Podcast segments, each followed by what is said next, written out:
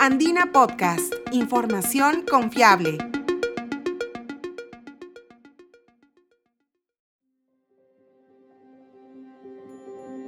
Bienvenidos, soy Ítalo Vergara, periodista de la agencia de noticias Andina.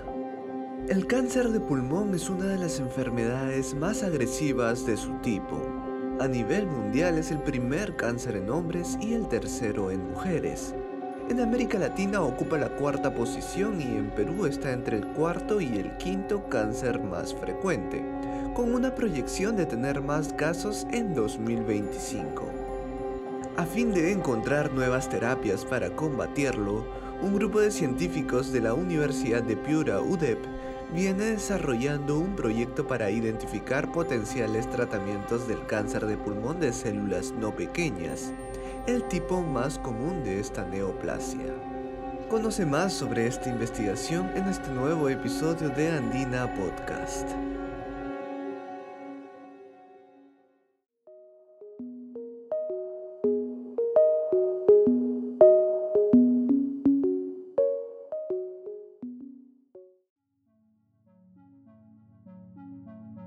El cáncer de pulmón de células no pequeñas es el tipo más común de cáncer de pulmón y tiene tres subgrupos, los cuales han sido clasificados por la Organización Mundial de la Salud.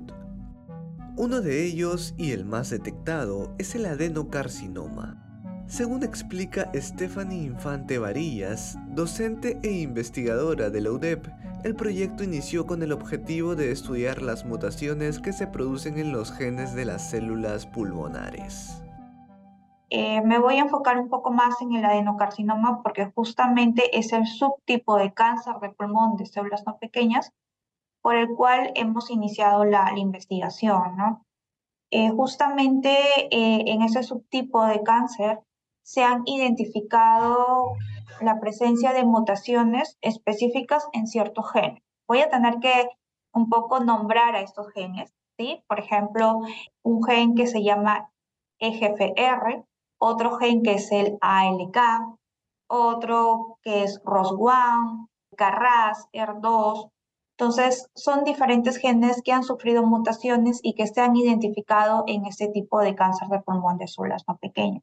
En concreto, las mutaciones de los dos genes más frecuentes es el EGFR y el ALK.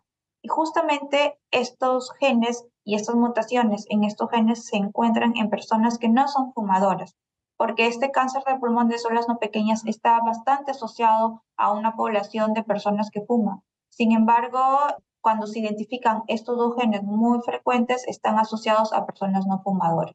Hay muchos estudios acerca del primer gen más frecuente, que es el EGPR, terapéutica, mecanismos celulares, moleculares, pero nosotros nos hemos enfocado en el segundo más frecuente, que es el ALK justamente porque hay ciertos mecanismos que aún nos faltan dilucidar, comprender cómo es el metabolismo celular, la proliferación celular y cómo conduce a, una multiplicación de células cancerosas.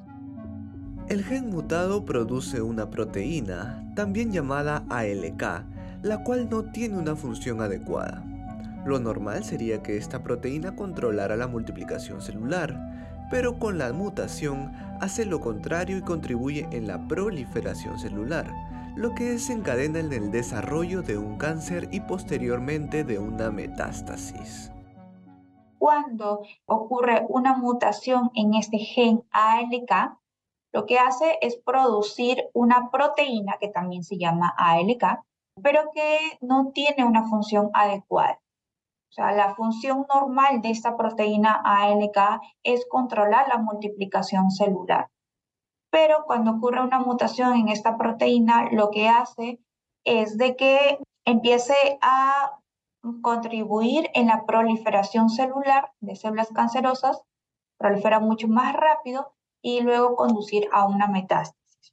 Esta mutación ocurre también o va de la mano con otro gen, es decir, los pacientes que se les denomina ALK positivo es porque tienen una alteración en un cromosoma y que hace que dos genes eh, cambien de posición sin intención alguna, o sea, cambien de posición y formen una proteína de fusión llamada ML4-ALK.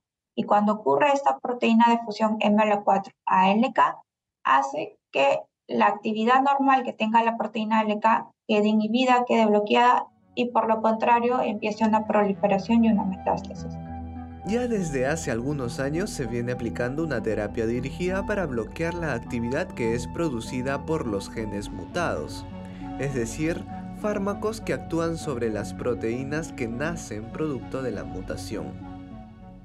Hay una terapia que se llama terapia dirigida, que esto es estrategia de moléculas o fármacos que van a bloquear o inhibir la actividad que es producida cuando los genes se encuentran mutados. Entonces, como ya se han identificado las diferentes mutaciones de los genes que yo he mencionado anteriormente, eh, se han creado fármacos ¿no?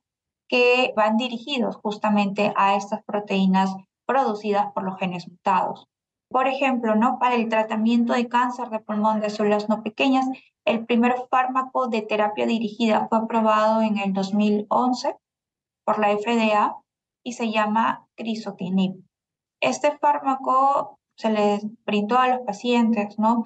Sin embargo, lo que se identificó es que en un tiempo de tratamiento, los pacientes empezaron a generar resistencia a este fármaco, ¿no?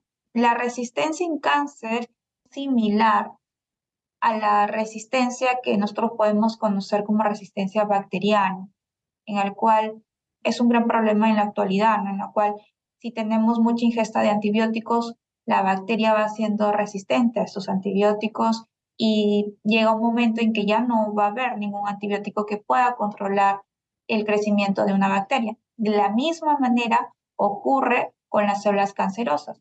Existe tratamiento los fármacos que se les dan a las personas con cáncer y estos pacientes generan resistencia debido a que van creando mutaciones a nivel de su célula y hacen y estas mutaciones justamente hacen que estos fármacos no puedan bloquear la función de la proteína anómala, ¿no? O la proteína que va, está generando el cáncer. Y así sucesivamente se va generando resistencia también al tratamiento con cáncer. Y este es el caso, porque se generó resistencia con el primer fármaco de terapia dirigida aprobado, ¿no? Que les mencionaba, que es el crisotinib. Luego eh, se crearon otros fármacos más eh, con un principio parecido, ¿no? Que estaban dirigidos contra la proteína ALK. Pero se ha visto en todo este tiempo que los pacientes, alrededor de un 40% de los pacientes, han seguido generando resistencia al tratamiento con estos fármacos, ¿no? Dirigidos contra la actividad de la proteína ALK anómala. Así, la investigación de la UDEP apunta a identificar nuevas dianas terapéuticas o blancos para los cuales se puedan proponer posibles terapias. Una diana terapéutica es una molécula, proteína, gen o proceso biológico específico que se utiliza como objetivo para el desarrollo de medicamentos o terapias que tratan o previenen enfermedades. La identificación de una diana terapéutica es un paso importante en el proceso de desarrollo de fármacos, pues permite a los investigadores diseñar moléculas o terapias que interactúan con la diana de manera específica y efectiva por ejemplo, la investigación que estamos realizando tiene dos, dos ejes importantes ¿no? para contribuir a esta problemática. Eh, el primer eje es haciendo uso de herramientas bioinformáticas, ¿no? de programas eh, computacionales, muchos de ellos programas en línea, ¿no? Eh, podamos identificar algunas moléculas o fármacos que han sido aprobados para eh, tratamiento de otras patologías o de otras enfermedades y que tengan una función similar con los fármacos eh, que se utilizan actualmente para tratar el cáncer de pulmón de células no pequeñas y que podamos testarlos, ¿no? Podamos ensayar, probar con ellos, con nuestros modelos celulares, ¿no? Para ver si puede tener un, un efecto adecuado o mejorar en todo caso la respuesta antitumoral. ¿no? Este procedimiento se conoce como reposicionamiento farmacológico, ¿no? el poder identificar fármacos que han sido creados para un fin, pero que puedan ser utilizados para el tratamiento de alguna otra enfermedad.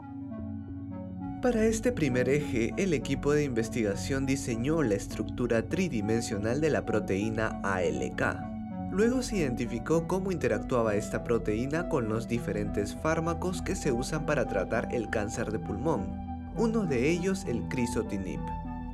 Este procedimiento permitió identificar átomos y con ello se pudo construir una estructura o un modelo de un fármaco, es decir, una base de una terapia o medicamento que se usó para buscar otros fármacos que sean utilizados para otras patologías, que tengan similar esqueleto o estructura.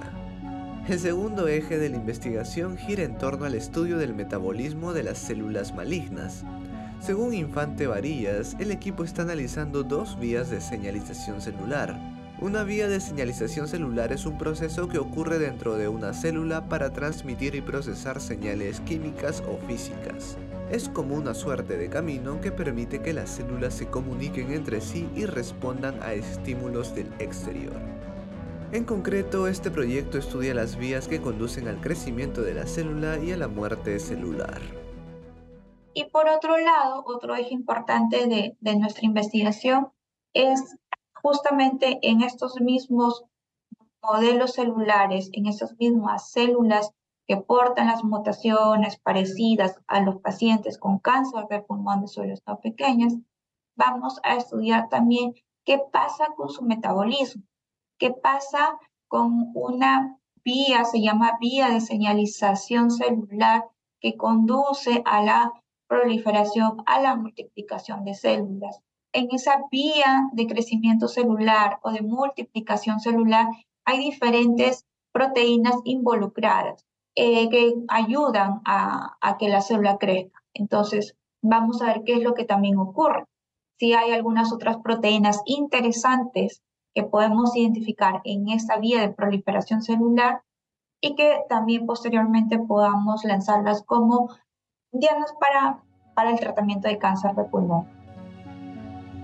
El proyecto fue financiado por Prociencia, con un monto superior a los 319 mil soles. En los próximos meses se harán las publicaciones respectivas en destacadas revistas científicas y el equipo está satisfecho con los resultados obtenidos. Así como esta investigación, otros estudios buscan contribuir al campo de la biología, como el proyecto One Health de la Universidad Científica del Sur, que analizó los genes de resistencia a antimicrobianos en animales para el consumo humano y de acompañamiento. Puedes enterarte de los detalles de esta investigación en nuestra sección de podcast.